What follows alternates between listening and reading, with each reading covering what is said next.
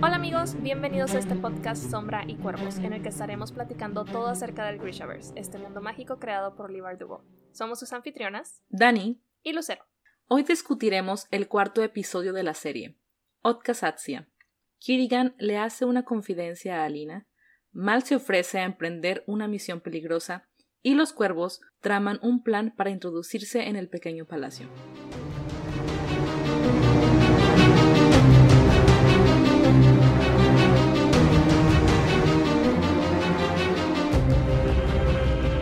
Nuevamente bienvenidos y gracias por acompañarnos en esta nueva emisión. Y comencemos por la definición de esta palabra que titula el episodio, Otkasatsia. Esta significa abandonado y es un término que se utiliza para referirse a las personas que no tienen poderes Grisha. Y también es utilizado como un sinónimo de huérfano.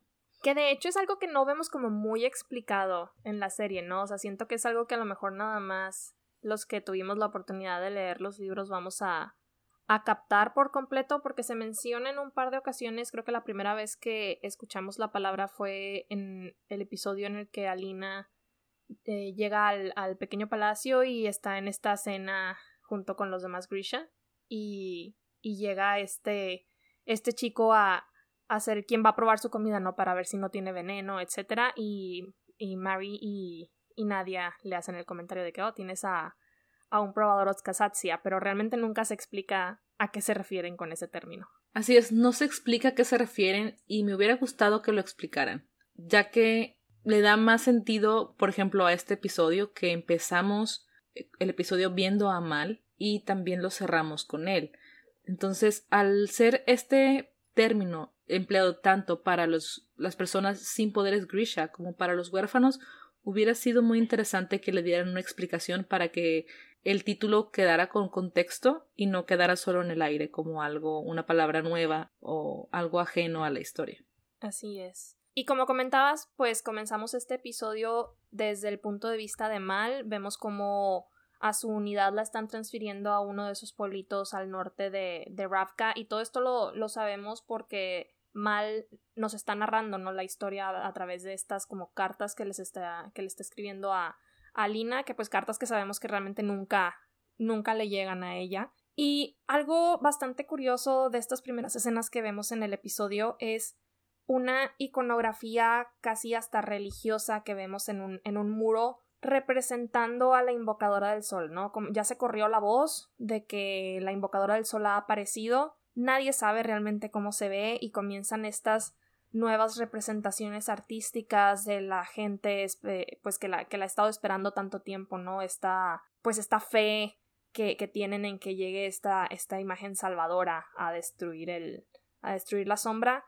Pero pues vemos esta imagen que dista muchísimo de cómo, de cómo se ve a Lina realmente. Si vemos una imagen de una mujer con cabello rubio que dista mucho de precisamente de cómo se ve a Lina, nadie se imagina que ella se ve como el enemigo que ellos tienen en mente, que se ve como, como los Shuhan. Y llama mucho la atención por eso mismo, porque todos tienen en su mente una idea de cómo la heroína o cómo la santa del sol que están esperando se va a ver. Y como dato curioso, de pura casualidad o pues ya ni sé si llamarlo casualidad, pero justamente esta semana me topé en Twitter con una imagen de una virgen que está pintada en un muro que divide Israel y Palestina y es exact bueno no exactamente pero es siento que es la imagen que tomaron como como referencia la llaman la virgen de la, la virgen que derrumba muros me parece. Y sí, justamente me la topé esta semana mientras platicábamos de este, de este episodio y dije, wow, se me hace que es, es la referencia que tomaron porque incluso tiene el sol eh, atrás de su cabeza, la mano izquierda me parece está en la misma posición. Entonces se me hizo, se me hizo como muy, muy curioso el darnos cuenta de ese tipo de referencias que, que tomaron para, para este episodio sin duda un dato muy interesante y yo creo que nos seguiremos encontrando con ese tipo de referencias a otras imágenes más adelante.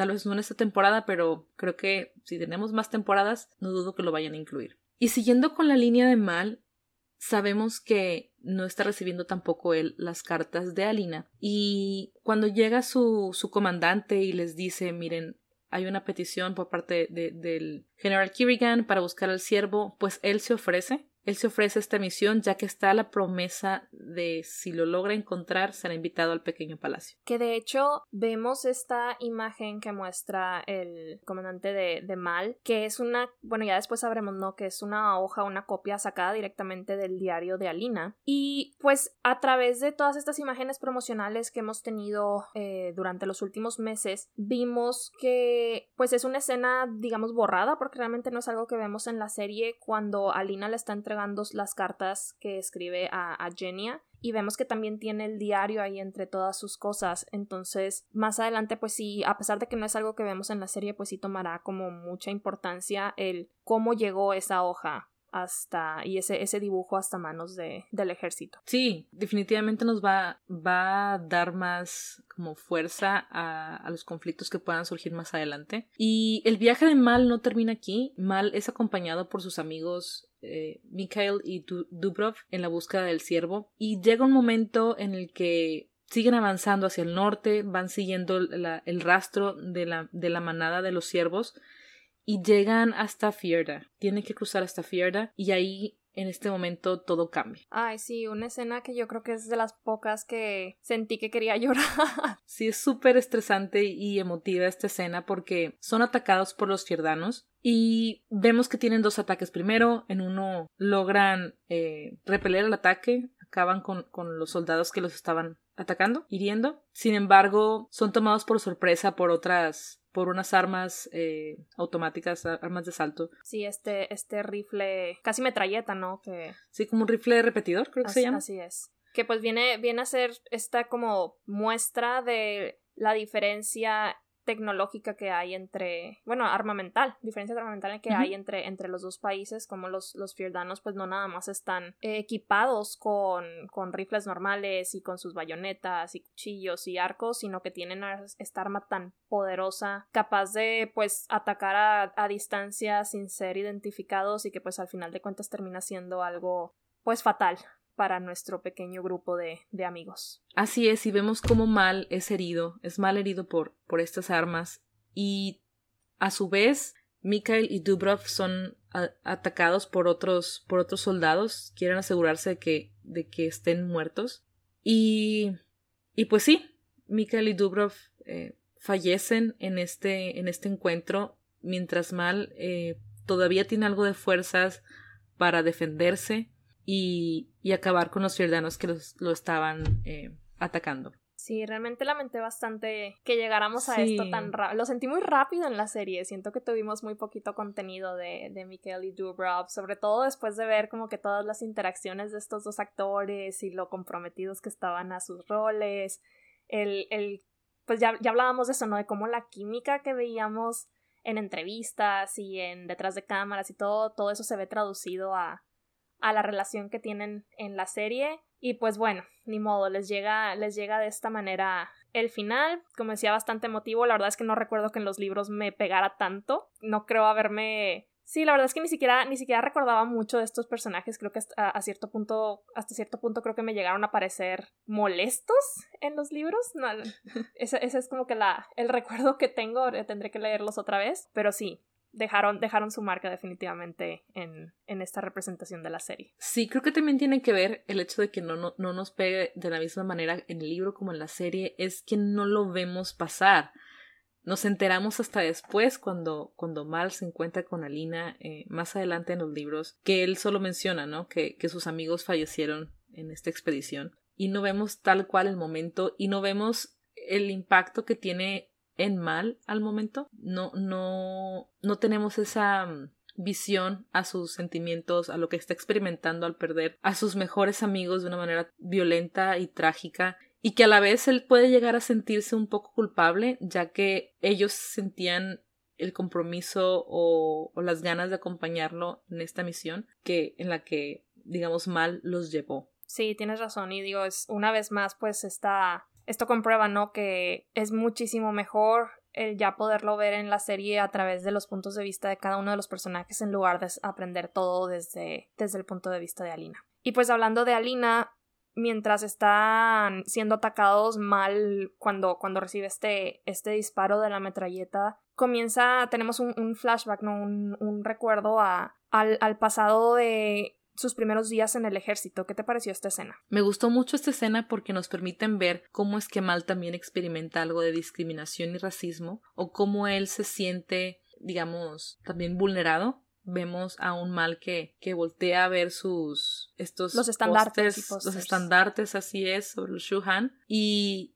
y como él está siempre buscando defender a Lina, vemos una, una relación más cercana entre ellos dos. Eso me gustó mucho. Creo que profundiza nuestra, en la relación entre ellos. Y a veces creo que como lectores nos faltaba más información sobre el punto de vista de Mal y, y por eso había tanto enojo, tanto recelo hacia él y creo que uno de los cambios positivos que viene a traer la serie es darnos este punto de vista de Mal y ver cómo él siempre ha estado ahí para ella y no solo cuando ella descubre sus poderes como lo percibimos en los libros. Sí, como dices, siempre ha estado ahí para ella y esto también queda demostrado en este mismo flashback cuando Baila defiende de este personaje que la insultó y que vemos que es así como se hace esa cicatriz que tiene en la mano, que pues volvemos al tema de los paralelos, ¿no? Se encuentra con Alina en esta celda y Alina hace el comentario de ahora combinamos, ¿no? Porque ambos tienen esta, esta cicatriz parecida en sus, en sus manos y pues es interesante ver cómo ambos se hicieron estas cicatrices por tratar de defender o proteger al otro. Y terminando como este, este pequeño flashback que nos ofrecen, también vemos ya que, que Mal logra encontrar al ciervo, lo ve ahí donde, donde se levanta de, con todas sus heridas, y sigue ¿no? esta narración donde está escribiendo una carta Lina, por así decirlo, y le dice cuando te hablé del norte verdadero me refería a ti. Tú eres mi norte verdadero y ahora veo mi camino hacia ti. Y ese camino hacia Lina llega a Mal a través del ciervo. Que bastante adecuado se me hizo el cerrar con esta con esta línea del episodio cuando en el episodio anterior justamente terminamos con Alina prácticamente diciendo lo mismo y yo creo que pega más todavía, digo, todavía no hablamos del del punto de vista de Alina en este episodio, pero pues la vemos, ¿no? Como distanciándose cada vez más de esta relación que tiene con Mal debido a, pues, digo, entendiblemente, pues siente que ya que no le interesa Mal porque no ha recibido sus cartas, no ha sabido nada de él en todo este tiempo que lleva en el pequeño palacio. Entonces vemos en este episodio como esos paralelos de cómo Mal va encontrando el camino hacia ella y Alina de cierta forma va tomando más distancia cada vez. Sí, se me hizo muy poderosa esta forma de, de verlo, estos paralelos en el que como dos imanes, ¿no? En que se van repeliendo uno al otro eh, uno se acerca y el otro, el otro se aleja. Y al alejarse Alina de, de su relación con Mal, se acerca más a una relación con Kirigan. Comenzando con la línea de Alina, lo, lo primero que vemos es que la invitan a, a, cabalgar, con Kirigan. Eh, le ofrecen una, una kefta negra para vestir el mismo color que el general. Sin embargo, Alina la rechaza y opta por su kefta azul. Eh, vemos cómo, cómo rechaza la, la, kefta negra y va a tomar más importancia, más relevancia más adelante. Y luego vemos cómo es que Alina ya se encuentra con, con Kirigan y él le dice, ¿no? De que rechazaste el color que escogí para ti. Y después le dice, llámame Alexander. ¿Qué te pareció esto? Sí, fue bastante controversial entre el fandom el hecho de que se revelara su nombre tan pronto en la serie, siendo que en los libros esto no es algo que pasa hasta el tercero. Entonces, sí hubo como mucho, pues sí pegó mucho, ¿no? Porque en el libro era como un momento bastante, bastante íntimo, tenía como mucho peso el, el, el hecho de que él le revelara su verdadero nombre. Pero viendo entrevistas, sobre todo la, explicación que da Lee Bardugo de por qué se tomó esta decisión de, de dar su nombre tan, tan pronto, pues hacía el comentario, ¿no? De que el hecho de que él estuviera abriéndose, entre comillas, a Alina, el, el mostrarle como, como esta pequeña intimidad, permitirle que le llamara por su primer nombre, pues va a tener muchísimo más peso más adelante cuando, cuando todo se vuelva hacia el otro lado, ¿no? Entonces, sí, a mí realmente no me... Vaya, no, no es como que no me choqueara el hecho de que ya lo revelaran tan pronto, pero tampoco fue de... No, ¿cómo puede ser? Este, debieron haberlo dejado hasta el tercer episodio. Siento, siento que hay todavía cosas que no sabemos de él que van a pesar muchísimo más más adelante y que todavía no son reveladas. Estoy de acuerdo contigo. Igualmente me choqueó un poco, sin embargo, no me molestó y concuerdo con las razones por las cuales decidieron revelarlo tan pronto. siento que le da esa intimidad, permite a Lina sentirse más cercana a él. Estamos partiendo también del punto que son personajes, eh, digamos, un poco diferentes a los que vemos escritos. Al momento de que un actor ya está personificando o caracterizando a este, a este personaje, ya toma una nueva, una nueva vida, más allá de las, de las páginas del libro. Por lo tanto, tiene sentido que, que esta Alina necesite esta mayor intimidad con el, Dark, con el Darkling o con Kerrigan. Entonces, me pareció bien. Y, y como dices, falta mucho más por revelar, no solamente en esta temporada, sino si nos dan más temporadas, hay más cosas sobre la historia de Kerrigan que, que nos falta por revelar, que nos falta por descubrir. Así que es, un, es una pequeña probadita, una pequeña muestra de todo lo que, lo que hay detrás de él. Sí, definitivamente. Y pues en esa misma línea vemos cómo llegan a este como esta pequeña fuente, este momento como muy íntimo entre ellos dos, eh, que me acuerdo que ya en el episodio pasado hacía comentarios sobre estos spoilers sin contexto que nos daban los screeners que tuvieron acceso antes del, del estreno y hacían mención a que la jardinería es una actividad divertida para hacer en una cita. Y igual que con que lo que pasó con Milo, pues tampoco nunca me hubiera imaginado el contexto en el que en el que se iba a dar esta escena, pues tenemos a un Kirigan ahí como limpiando esta fuente, lo vemos hasta, hasta como nervioso, ¿no? Como si fuera un, un joven en su primera cita con su crush. Que bueno, pues realmente viene, viene a jugar el papel súper bien, realmente es como, como debe de, verse o como él quiere verse, ¿no? El, esa, el estar mostrando estos momentos tan, tan personales con, con Alina. Y en esta misma escena vemos que en esa fuente precisamente hay como estos nichos o, imágenes que demuestran lo que es la historia del, del, hereje negro. Tenemos algunos como pequeños flashbacks que realmente no revelan mucho, pero Alina nos va caminando eh, a través de, de, esta historia. El comentario que le hace de que pues no nada más a los, a los niños Grisha se les enseña la historia, ¿no? O sea, realmente a todos nos lo, nos lo enseñan, también se me hizo bastante importante. Sí, me gustó esta escena, como dices, nos muestra una parte vulnerable o cómo él se quiere mostrar vulnerable hacia Lina. Y, y la historia del hereje negro es importante conocerla y saber que, como dijo Alina, no solamente a los niños grises se las enseñan, sino es algo que todo el país conoce, es algo que todos los niños eh, reciben, ¿no? Reciben esta historia del hereje negro y cómo es que la sombra fue creada y por qué.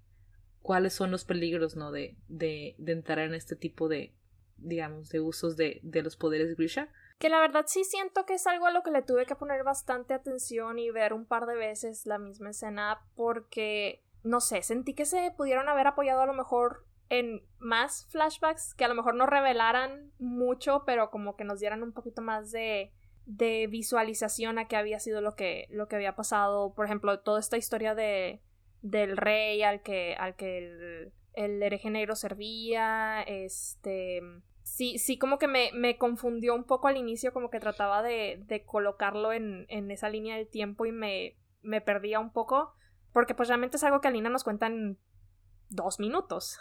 Entonces sí, sí es algo que hasta la segunda o tercera vez que lo vi dije, ok, ya, ya iba como que conectando los puntos. Sí, creo que como todo en, en, la serie es una adaptación que si bien es fiel a los libros, es un poco apresurada en los detalles. Entonces, si no conocemos por completo la historia de los libros, nos va a tomar por sorpresa o incluso habiéndolos leído previamente si no recordamos muchos detalles como me sucedió en varios, en varios puntos de, de, de ver la serie sí te, te confundes un poco, ¿no? De a ver qué está pasando, por qué está sucediendo esto. Y escuchando comentarios de, de amigos y familiares que, que han estado viendo la serie sin haber leído los libros, es algo con lo que se han topado. Me comentaban de que es que ya me perdí ¿Qué sigue? ¿Por qué pasó esto? Así que esperemos que este podcast les ayude también a, a, ustedes si es la primera vez que se encuentran con este universo. Pueda darles un poquito más de luz en estos temas. Y si ya lo leyeron y están recomendando la serie a otros amigos y familiares, recomiéndenles el podcast para que podamos eh, adentrarlos más en, en el Grishaverse.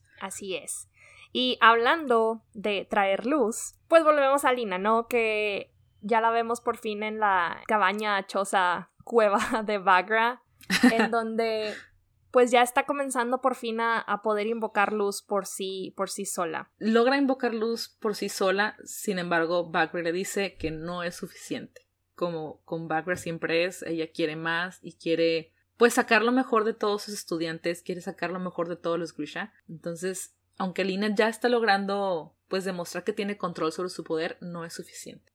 Sí, y vaya que los presiona. Digo, justo después de esto tenemos esa escena en donde Alina estaba platicando con Marie y Nadia sobre estas lecciones y lo dura que puede ser Bagra con ella. Y, y Marie le hace el comentario de que una vez le lanzó un enjambre de abejas. Y pues digo que hasta cierto punto funcionó porque después de eso ya pudo convocar cuando ella quisiera. Entonces, pues sí vemos ahí un poquito sobre los métodos un tanto, pues no ortodoxos, ¿no? De, de Bagra. Y vemos a Alina haciendo el comentario de que todo esto va a cambiar cuando Mal llegue, de él me conoce, él va a saber qué decirme, y vemos a esta Alina todavía dependiente, ¿no? De, eh, de este, esta sensación de, pues no sé, como de comodidad o de, de familiaridad con Mal, ese, esa Alina extrañándolo y segura de que todavía va a venir, a pesar de que pues no ha recibido sus cartas.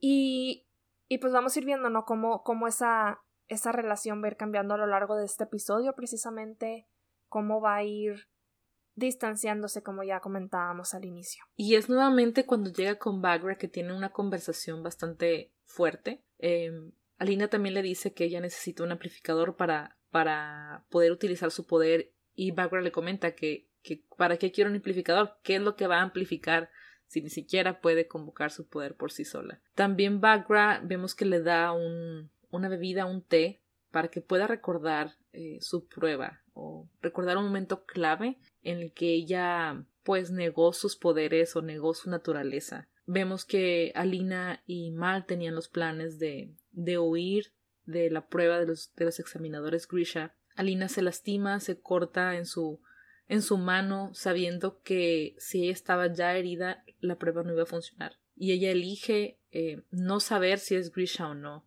con tal de no ser separada de mal. Y es Power quien le dice ¿por quién te contienes? ¿Por qué te protegiste a ti misma? Te protegiste a ti misma, pero negándote a ti misma.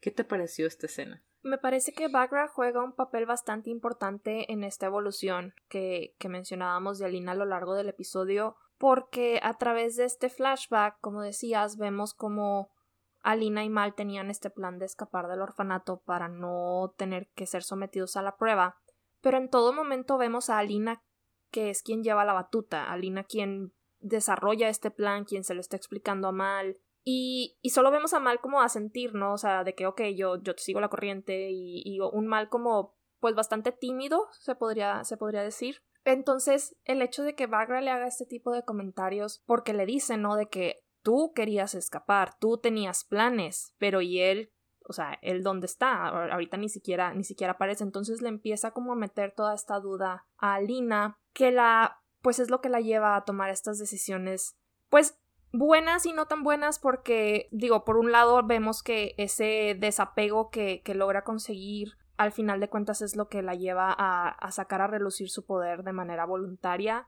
pero pues también la vemos como cortando estos lazos con, con Mal.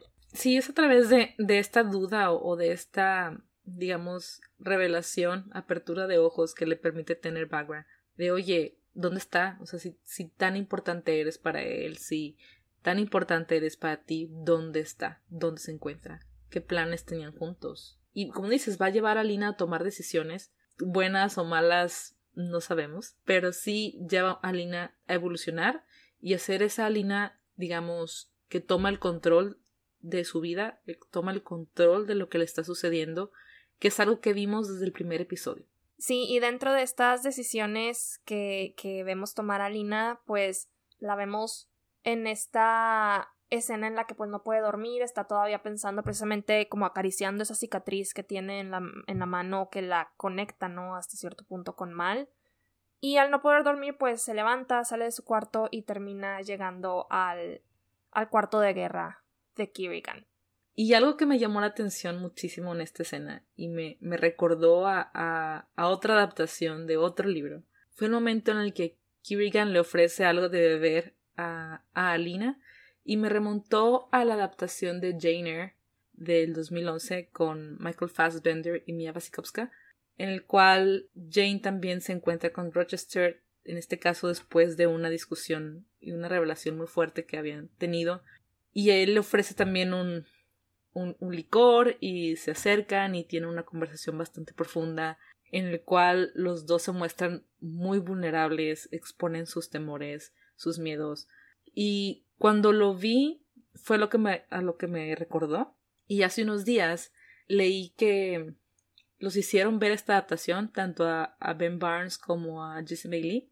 Los hicieron ver particularmente esta adaptación del 2011 de Jane Eyre. Digo, de Jane Eyre hay muchísimas adaptaciones desde hace bastantes años.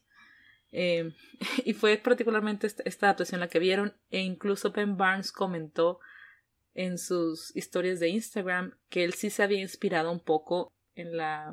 En la interpretación de, de Michael Fassbender, ¿no? Como Rochester. Así es, en la interpretación de Michael Fassbender en, en, esta, en esta película. Entonces dije, bueno, a lo mejor no estaba yo tan... Tan perdida. tan loca, ¿no? De, tan perdida, ¿no? En relacionarlo, relacionar esta escena. Sí, no, muy, muy buena, muy buena atrapada realmente. Yo, yo la verdad es que no me había dado cuenta porque he visto esa película creo que solo dos veces, pero sé que es de tus favoritas. Entonces sí, sí, cuando me comentabas dije, oh, bueno, tiene, tiene bastante sentido, ¿no? Ya Ben comentaba que, que Rochester había sido una de sus inspiraciones para, para el personaje. Y pues sí, vemos, vemos esta escena como este momento en, como decías, que se muestran tan, tan vulnerables en uno con el otro. A Kirigan hablando acerca de esta guerra en la que ha estado luchando durante tantos años solo, en sus palabras, ¿no? O sea, cómo, cómo ha sentido que, que él ha tenido que llevar la carga de, de tantos Grisha, tantos soldados muertos a lo largo de, de la historia. Y algo que me encanta es cómo van haciendo hasta parece que es algo que hace como de manera involuntaria, como que su poder se sale de control porque el cuarto comienza a llenarse de sombras cuando, cuando lo vemos con esta cara de angustia, de dolor y, vemos las sombras rodeando, rodeando el cuarto y acercándose cada vez más hacia, hacia él y hacia Lina. Y pues Alina de inmediato lo, lo nota, ¿no? Y es cuando, cuando se acerca a él, le toma de la mano y vemos el poder de ella salir por completo a iluminar y destruir estas sombras que lo están acechando.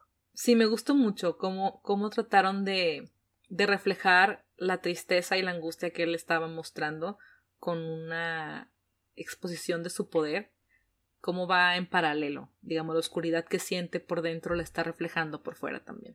Y, y a su vez vemos a una, después de este encuentro vemos a una Lina decidida a dejar a, a Mal dentro de este encuentro que tiene con, con Kirigan, vemos que, que se acercan, él le toma el rostro, parece que ahí se van a besar o algo va a pasar, se alejan, entonces vemos que ya ella tiene a lo mejor sentimientos por Kirigan también. Hay una atracción ahí de la que ya habíamos hablado antes. Sí, sí, definitivamente, y ahí se ve mucho más palpable que pues por el momento parece ser algo mutuo. Así es. Y esto es, la, es, lo que lleva a Lina también a, a, tomar esa decisión de dejar a Mal atrás. Corre con Bagra, le muestra su poder, cómo lo puede ya convocar o invocar por sí sola. Y es cuando Bagra le dice, bien, ahora el verdadero trabajo comienza. Y después de esto vemos que Alina toma una decisión de, de borrar la cicatriz de su mano. Sí, que pues como decíamos al inicio del episodio, es este paralelo, ¿no? De cómo Mal, por su lado, está cada vez pues trabajando súper duro y enfrentándose a mil cosas, perdiendo a sus amigos, todo por, por poder encontrar su camino hasta, hasta Alina. Y por el otro lado vemos a Alina que pues convencida de que Mal ya se ha olvidado de ella, pues también decide borrarlo. Ahora sí que de manera literal, borrar esta, esta cicatriz que que es el, el recuerdo constante de, de, su relación desde, desde niños. Sí, me pareció muy fuerte este, este momento, precisamente porque es el recordatorio literal de, de su relación y también es un recordatorio de cuando ella se negó a sí misma, de cuando ella se negó a, a, aceptar a su poder. Así es, a descubrir su poder y lo borra, ¿no? Es como una forma, yo lo veo como de tal vez de perdonarse a sí misma por este rechazo que se hizo. Y creo que es algo que no, no vemos aquí, pero en el libro pasa, que Alina, vemos el monólogo interno de Alina, ¿no? De, de, le pide perdón a su poder, de perdón por rechazarte, perdón por ocultarte, pero ya, ya te acepto y ya te voy a, a cultivar. Es algo que no vemos aquí, pero creo que si, si buscamos esos detalles, podemos verlo tal vez en la interpretación de, de Jessie. Y con esto terminamos la línea de Alina y pasamos ahora sí a los cuervos, que lo primero que vemos de ellos es a Jesper, a Inés y al conductor sentados en la barra de este pues restaurante bar con pues caras bastante acongojadas Jesper haciendo la mención de lo bien que había salido este viaje a través de la sombra y este pequeño flashback de ese momento de desesperación, angustia, histeria adentro del vagón. Y un pequeño flashazo de Milo. No puede este faltar Milo. Milo es único. Y justo después de este flashback vemos que llega Cass con un, un plan. Vemos ahí un poco de emoción en su, en su rostro. Casi no puede contener, pues, lo que es una sonrisa en Cass, ¿verdad? sí. Pero sí, vemos, vemos su cara súper como ansioso de buena manera, ¿no? Como a la expectativa de, de, de tener este, como este plan, ¿no? De ya tener algo que hacer. Así es, vemos que llega con una, una sonrisa y con un plan. Les menciona que los planos del pequeño palacio están en, en, unos archivos, ¿no? Y comienzan a planear su golpe para obtener estos planos. Y vemos tanto en Jesper como en Inés una pequeña sonrisa, ¿no? De, de la emoción que tienen por empezar a, a tener esta, esta nueva misión. Y también vemos otra, otra cosa que es a Jesper despidiéndose de Milo. Sí, una escena bastante emotiva, bastante triste. Vemos cómo lo deja, sí, cómo lo deja, ¿no? Con este pequeño collarcito con una bala para que lo recuerde. Que, pues, cosa que va a jugar un papel bastante importante en futuros episodios, ¿no? Quien, sí. quien viera cómo, cómo se fueran a conectar esas, esas líneas. Ya más adelante hablaremos de ello. Así es. Y justo cuando están empezando el golpe, vemos a Cass disfrazado que hacen un personaje nuevo que se llama Ivanovsky, un escultor, claro. Oh, horrible su vestuario. horrible tanta risa. Ese moño enorme que tiene al frente y esa boina. Dije, nunca, nunca quiero volver a ver a casa así. Lo sé, me dio mucha risa y en verdad sigo viendo ese episodio varias veces y me sigue dando risa. Así es. Pero bueno, en general creo que es una escena bastante... Bueno, en general toda, toda la secuencia, ¿no? De, este golpe a, los archivos, me gusta mucho que ya empezamos como a ver esta dinámica a la que estamos acostumbrados en, en los libros de Seis de Cuervos, de estos planes de Cass llevados a la acción y el, el escuchar a Cass como narrándonos paso a paso mientras vemos las escenas llevarse a cabo me gustó, me gustó bastante. Digo, a pesar de que es un golpe, digamos, pequeño, corto, eh, me gusta mucho que pues ya empezamos como que a ver esa, pues sí, esa, esa dinámica, como decía ahorita, de, de los cuerpos como tal.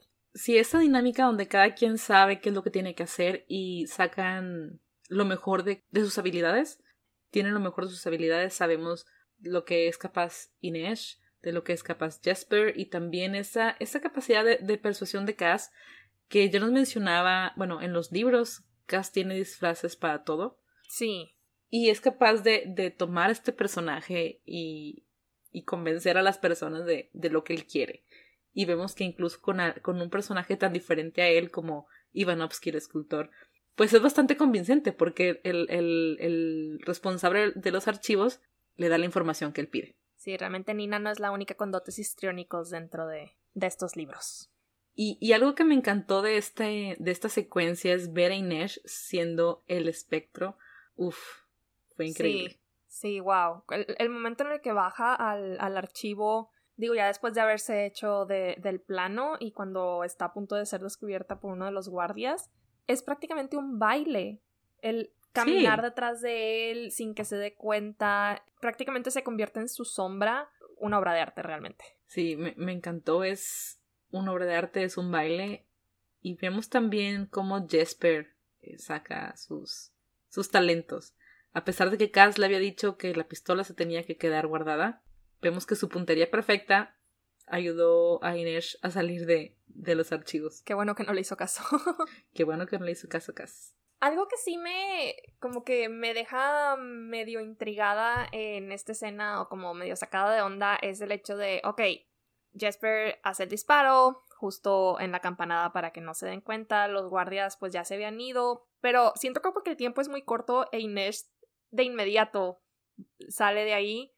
Eh, digo, obviamente sé que no iban a, dejar pasar todo el tiempo en, en, el episodio para que ella pudiera salir sin ser, sin ser vista, pero me sacó mucho de onda que de inmediato va y mueve los barrotes y dije, bueno, y ese ruido no lo escuchan. Y luego sale como si nada del archivo y dije, ¿las puertas están abiertas? O a lo mejor ella tuvo que abrirla de alguna manera. Digo, en los libros sabemos que Cass le, le ha enseñado el cómo, cómo abrir cerrojos, entonces, pues no sabemos, ¿verdad? Pero sí, sí de, de pronto me saca un poco de onda el hecho de que saliera sin más del archivo, que la puerta estuviera abierta y no viéramos ningún tipo de resistencia. Pero bueno, el ver a, casa ahí afuera, lo que pensábamos que era un guardia, ¿no? Ya eh, esperando y, vemos a Inés sacando su daga, que es algo que te comentaba en, en semanas anteriores, que hasta este punto nunca la vemos realmente usar sus dagas como para, pues, atacar alguien con el filo de ella, casi siempre las usaba como para golpear con el mango y, dejarlos noqueados y de inmediato la vemos en esta escena sacar su daga que, trae en la bota y hacer este movimiento con la mano para traer el mango hacia el frente, como lista para noquear a este, pues a, este guardia que ella piensa que está a punto de, de, cortarle el camino. Que bueno, descubrimos que es Cass, ¿no? Bajando su bastón de esta manera bastante, bastante acertada y bastante puntual. Y es una muestra también de cómo Cass sabe cuando Inés está ahí. Él sintió que ya, ya venía, Inés no hizo ruido al salir de, de los archivos y supo que estaba ahí y se hizo notar, ¿no? Hizo que, Inés supiera que, que, él era él, el guardia, y simplemente sabe cuando ella está, siente su presencia. Y algo muy, muy, muy cool es que pudimos ver eh, fotos de detrás de cámaras con estos uniformes tanto para Kit como para Freddy. Lo vimos con estos uniformes en algunas fotos que estuvieron compartiendo en redes sociales. Gran mejoría de este uniforme de Freddy contra el disfraz de Ivanovsky. Enorme mejoría. Me gustó mucho y creo que ellos disfrutaron bastante. Creo que alguna, fue en alguna entrevista, creo que Freddy mencionó que fue de las cosas más divertidas para grabar porque solo eran ellos tres y igualmente como la emoción de la dinámica y también por algunos, creo que donde grabaron estas escenas habían grabado otras series y estaban turisteando a través de estos pequeños puntos, ¿no? De la ciudad. Y bueno, ya no había la presión de estar día tras día sentado en un vagón con dos cabras que no dejaban de gritar. También. Y bueno, justo después de que logran este atraco a los archivos y logran sacar el plano del pequeño palacio, los vemos revisando precisamente estos planos y pues darse cuenta de que no hay manera de entrar, no hay manera de salir. Y pues los vemos un poco aguitados, ¿no? Como ya pensando de, pues, ¿cómo la vamos a hacer? O sea, este era el, el plan maestro que teníamos para infiltrarnos en el pequeño palacio y pues todo parece indicar que no, que no va a funcionar. Y es en ese momento cuando vemos que esta acróbata que está en el escenario de pronto se desploma hasta el suelo. Y también al ver la caída del acróbata vemos una pequeña sonrisa por parte del conductor, que es muy sutil y no la vi hasta, no la noté, como hasta la tercera vez que vi el episodio, pero ahí está, una pequeña sonrisa donde vemos que tal vez hay algo detrás. Y tal cual, ya que en la siguiente escena eh, nos encontramos con unos cuervos igual tristes, Jesper extrañando a Milo, eh, haciendo planes para el futuro ahí en Kribisk. Pero llega, llega el conductor y le dice, ¿saben qué? Encontré a esta persona, es un grupo de acróbatas, un grupo de artistas de entretenimiento y desafortunadamente su acróbata estelar tuvo un accidente. Y acróbatas que justamente están invitados a la fiesta de invierno que se llevará a cabo en el pequeño palacio. Entonces ahí es donde ya comienzan a atar estos cabos de, oh, ok, esta es nuestra nueva entrada. Así es. Vemos también cómo, cómo fue el conductor quien provocó este accidente. Así que, que hay algo detrás, ¿no? Y algo que me llamó la atención fue que justo cuando el conductor llega, para, para decirles de este, de este nueva, nuevo plan, toca a Cass en el pecho y Cass inmediatamente que voltea a ver dónde sí, lo tocó. yo no había notado ese detalle, la verdad es que es un toque minúsculo, creo que es con un dedo que le hace así como que mini toque, pero pero sí, como ya comentábamos en los primeros episodios, Freddy tuvo el cuidado de es, pues, sino de encargarse de cada vez que alguien lo tocaba, volteaba a ver, como que se quedaba viendo unos segundos a ese lugar en donde lo habían tocado otra vez, como haciéndonos estos indicios hacia su aversión al tacto. Y pues sí, como te decía ahorita, no es, yo no lo, no lo había notado porque es algo de, de un segundo, pero, pero pues nuevamente vemos ahí la, la increíble actuación de Freddy y este compromiso al personaje. Sí, también fue algo que, que me tomó varias vistas del episodio notarlo, y ahí está. Y vamos a seguir viendo este tipo de, de detalles. Se presenta esta oportunidad para entrar con, con el equipo de, de acróbatas y artistas al, al, pequeño palacio a través de las habilidades de Inés. Inmediatamente sus, sus miradas se, se, se, vuelcan a ella, como pidiéndole que, muy bien, ahora es tu turno de mostrar, de mostrar tus talentos. Y hay un momento, digamos, crucial o fuerte entre, entre Cass e Inés, wow, un contacto visual intenso. Sí, estas miradas que a lo largo de la serie nos han estado diciendo muchísimo. Sabemos que pues no se comunican en muchas palabras ellos dos, pero a través de todas, todas estas miradas que se han estado dando, pues dan a entender muchísimas cosas, ¿no?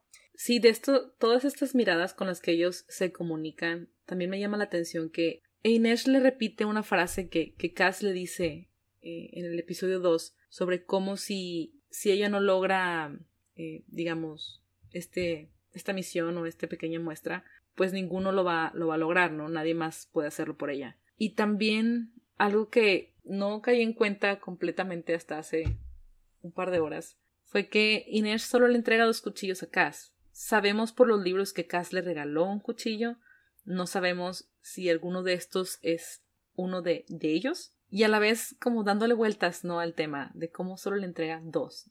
Cuando estuvo con Tante Helene le dio todos sus cuchillos, se desarmó por completo, se quitó esta, esta, esta armadura que, que tenía puesta. Y cuando ve a Cass, eh, le mantiene la mirada, no sostiene este contacto visual, le entrega los cuchillos y se hace un énfasis en uno de ellos. Y a la vez pensaba, bueno, a los lectores sabemos de una frase icónica, clave, que Inés le dirá a Cass mucho más adelante, en, ya cuando llegamos a la trama de Seis de Cuervos. Sí, y, y no podía evitar sentirlo como un paralelo. Eh, es una Inés ahorita la que tenemos, que no está en ese punto, no está en ese punto de, del final, casi final de Seis de Cuervos. Entonces es, es una Inés que todavía no logra desarmarse, no, no, logra quitarse la armadura delante de Cass. Es una Inés que todavía tiene la, la guardia arriba, ¿no? Con su, con su armadura puesta hasta cierto punto. Sí, así es. Y creo que a lo mejor se conecta pues también con, con todo esto que le ha tocado pasar, ¿no? Desde, pues desde que fue secuestrada por todos estos, esta trata de esclavos eh, que la trajeron hasta Ketterdam. Y hablando de eso, bueno, la vemos ya en esta muestra de sus habilidades acrobáticas. Y volviendo a, este tema de su pasado, pues cuando hace esta, esta muestra de habilidades acrobáticas para lograr su entrada en, en este equipo eh, que tendrá su acceso a la, a la, fiesta, pues no es algo que, que se comente como tal, pero, pero nos van dando como estos atisbos a lo que era su vida antes de ser secuestrada, ¿no? En los libros aprendemos que ella pues vivía con su familia en estos como caravanas Zuli que son pues nómadas y pues básicamente todos eran acróbatas, ¿no? Eh, nos, nos, dan muchos muchos flashbacks a, a, su vida y a su entrenamiento con, con su papá, sobre todo en la cuerda floja, en las telas, etcétera. Entonces, sí, sí es algo que pues vamos viendo en este episodio y en el que sigue estas, estas habilidades que fue cultivando cuando era, cuando era niña, adolescente, con su familia, y pues que es algo que, que la conecta todavía a su, a su pasado. Sí, me gustó que, que introdujeran esto desde el inicio para, para mostrarnos, como dices, cómo era su vida antes y cómo es algo que le, que le ha dado un conjunto de habilidades que, la, que le permiten pues ser el espectro, ser esta espía para, para Cass y para los cuervos.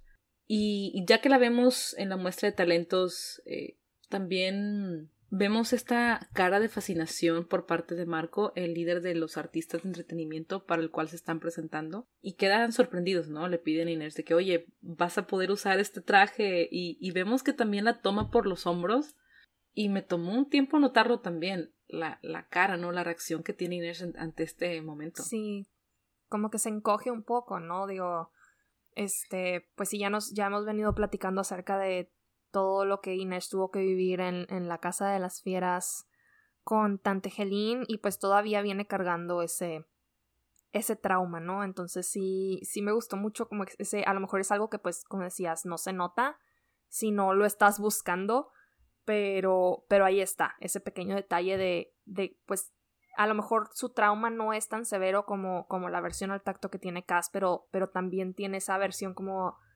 como al, al, pues, sí, al contacto, ¿no? A que alguien se acerque a ella y la toque sin, sin previo aviso. Sí, yo lo sentía que a la vez se encogía, pero igual como volteaba a ver sus hombros con algo de, de repulsión.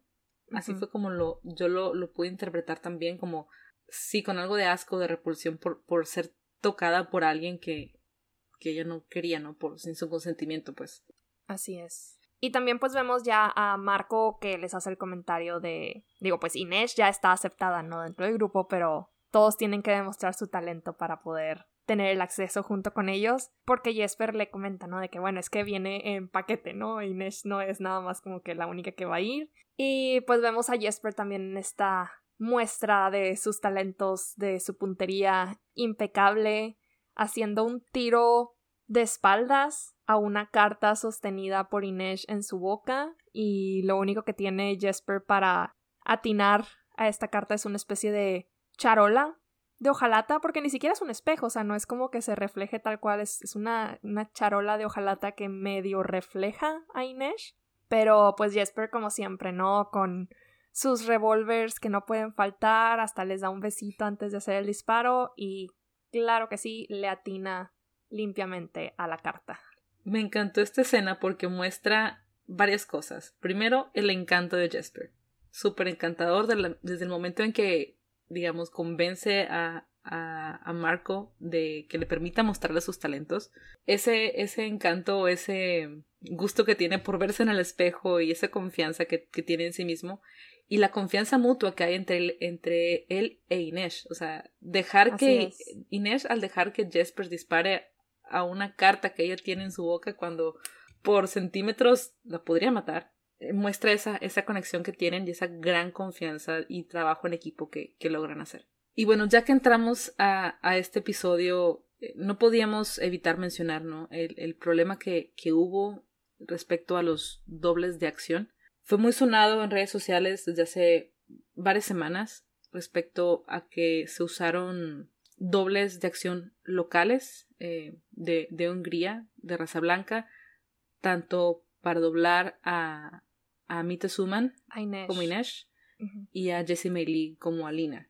Por muchos días no hubo ningún tipo de, de intervención o de pronunciamiento por parte de la producción, ni por parte de, de los actores, hasta hace un par de días que hubo un, un pequeño video en vivo por Instagram por parte de Lee Bardugo, en el que ella mencionó que, que además de que a pesar de ser productora ejecutiva de la serie, ella no estaba enterada de esto, que se enteró junto con todos nosotros a través de las fotografías que fueron eh, publicadas en redes sociales, creo que algunas salieron del Instagram de, de la doble, precisamente, y sí hubo muchos comentarios, eh, pues bastante duros, tanto para la producción como para los actores, para los, los dobles de acción también. Y sin duda es un tema, como mencionaba Lee, que no, no se toman a la ligera. No es un tema que, que sea fácil, que saben que estas acciones han herido a los fanáticos, que también lastiman, digamos, a, la comunidad de, de, actores, al gremio. Sin embargo, hay un compromiso por parte de, de ella y, y, la producción. Ella habló principalmente a, título personal. Sin embargo, sí mencionó que que es una discusión que ha tenido con Eric Heiser y otros miembros de la producción en el que esperan si, si hay nuevas temporadas de la serie, si la serie llega a ser renovada por Netflix, pues se comprometen a hacer las cosas de mejor manera, a tener un, un manejo más controlado, ¿no? De, de estos actores que son contratados, porque como ella mencionaba, pues no, ella no estaba al tanto de que se estuviera haciendo esto. Y, y digo, pues realmente es algo a lo que nos falta todavía muchas piezas de la historia porque, como dices, no hemos tenido un pronunciamiento oficial de parte de la producción, no conocemos el proceso que se lleva a cabo para la contratación de los, de los dobles de acción. Pero me parece que lo importante, pues, es, es el hecho de que, de que se acepte que se cometió un error ahí y que se siga trabajando para que no se vuelva a cometer si es que tenemos la fortuna de tener más temporadas. Así es, eh, y por nuestra parte como fanáticos, seguir apoyando la serie. Sabemos que son personajes que, que, que, que amamos, una serie que nos apasiona, libros con los cuales estamos enamorados y queremos seguir teniendo nuevas temporadas. Eh, por nuestra parte esperamos que la producción eh, pues siga con este compromiso, digamos, que mantengan este compromiso de hacer las cosas mejor y, y seguiremos apoyando la serie. Esperamos que, que sí tengamos temporadas nuevas y, y bueno, es, quedemos a, la espera de, de, noticias al respecto y un pronunciamiento oficial por parte de Netflix. Igualmente, a nosotros tener un desconocimiento del proceso, no sabemos qué tan común sea esto, no nada más en, en esta serie, sino en otras series de televisión, en otras películas. Nos, en la industria en general. Así es, en la industria en general, no solo por parte de Netflix, sino, digamos, de, de todo Hollywood. No sabemos qué tan común sea. Yo asumo, de manera personal, yo, yo supongo que es algo muy común, que tal vez por motivos de presupuesto o por disponibilidad, etcétera, sea común. Sin embargo, esperamos que, que las cosas sean mejores para los actores y para la industria en general en el futuro. Sí, la misma Mita lo mencionaba en entrevistas eh, hace mucho ya, cuando, bueno, cuando la serie recién, recién salía, pues lo, lo difícil, ¿no? Que podía ser para una actriz de color el, integrarse en esta industria y el poder ganar roles de importancia. Entonces, pues sí, son pasitos de bebé que se van tomando, pero al final de cuentas pasos que esperemos pues sigan, se sigan incrementando no nada más en, en, la producción de esta serie, sino en general a lo largo de la, a través de la industria, para pues poder tener producciones mucho más diversas, no nada más en lo que vemos en la pantalla, sino en todo, en todo el, el, el personal que trabaja que trabaja en la producción. Así es, como decía, son pasos de bebé y yo creo que son dos pasos hacia adelante, un paso hacia atrás y lo importante es no dejarse de mover, es seguir avanzando, aunque sea lento, pero seguir avanzando para buscar este, esta equidad y, estas mejorías en la industria para todos. Y con esto terminamos la línea de los cuervos, pero no hemos terminado nuestro episodio. Algo que, que nos ayuda a, a hilar la línea de Nina, sabemos que Nina Zenik estaba trabajando con el conductor para ayudarlo a ayudar a personas, a Grisha, que querían escapar de, de Rabka. Vemos también que Nina es, secuestrada o tomada por, por los Firdanos. Y en este punto vemos que Kirigan se acerca a Fedor para preguntarle si conoce a Nina, si ha trabajado con ella. Y básicamente eh, le pide a Fedor que la encuentre, ¿no? Que, que, la, que la rastree, ya que ha perdido contacto con ella, no se ha reportado de sus misiones especiales que estaba haciendo para el general. Y vamos, no, nos lleva nuevamente ahora a, a ver qué está pasando con, con, Nina, ¿no? Y pues sí, regresamos a las escenas con Nina y con Metallas. Vemos a Nina que sigue capturada en este barco eh, Fiordano, donde la siguen teniendo en grilletes, amarrada. La vemos pues débil, completamente empapada, con toda la el agua que se filtra en, en esa pues celda, digámoslo así. No es una celda con barrotes, pero al final de cuentas la tienen eh, en cautiverio.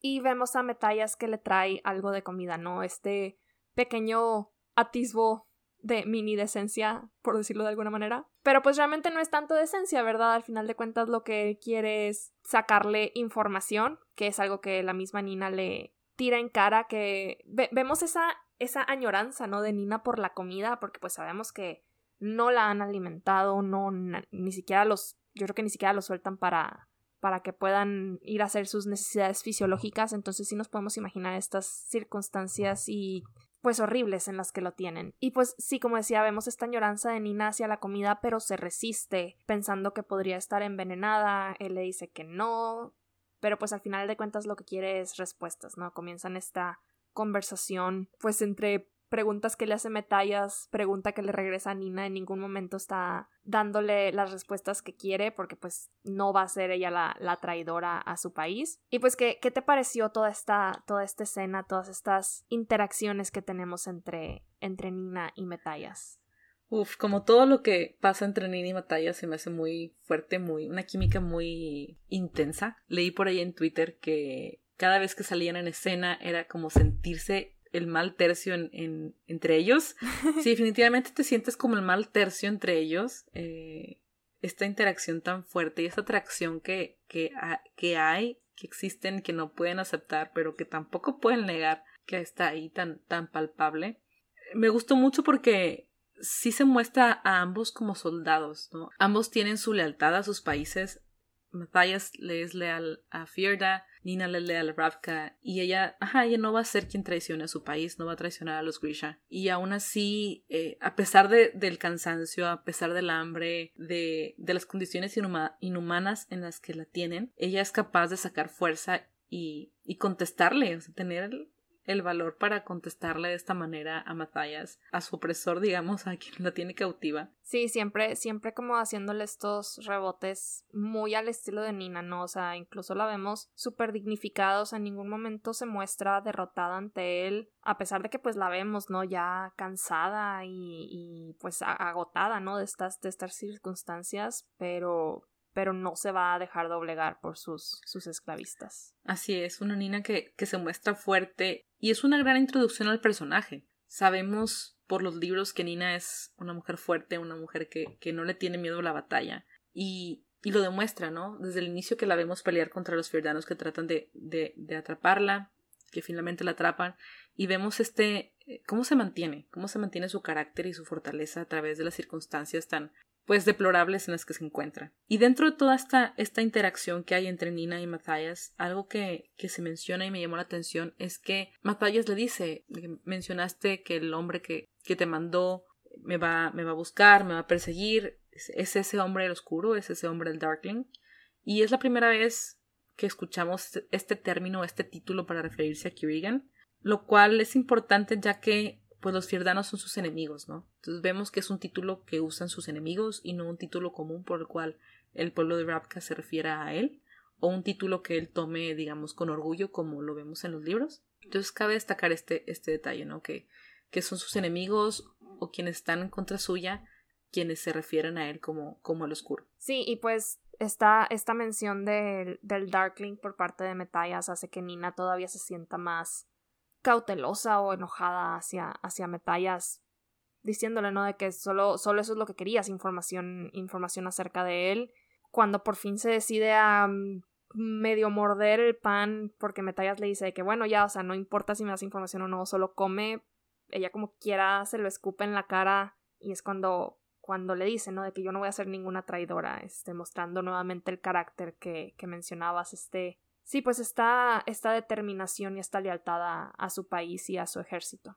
Y pues lo siguiente que vemos de, de ellos es esta escena en donde, digo, ya de por sí veíamos que el agua de la lluvia se filtraba a lo loco en esta, en, en, esta zona. Todavía vemos un vaivén muchísimo peor en el barco. El capitán del barco que baja a decirle a Metallas que pues están acercando a lo peor de la tormenta y que existe la posibilidad de, del naufragio.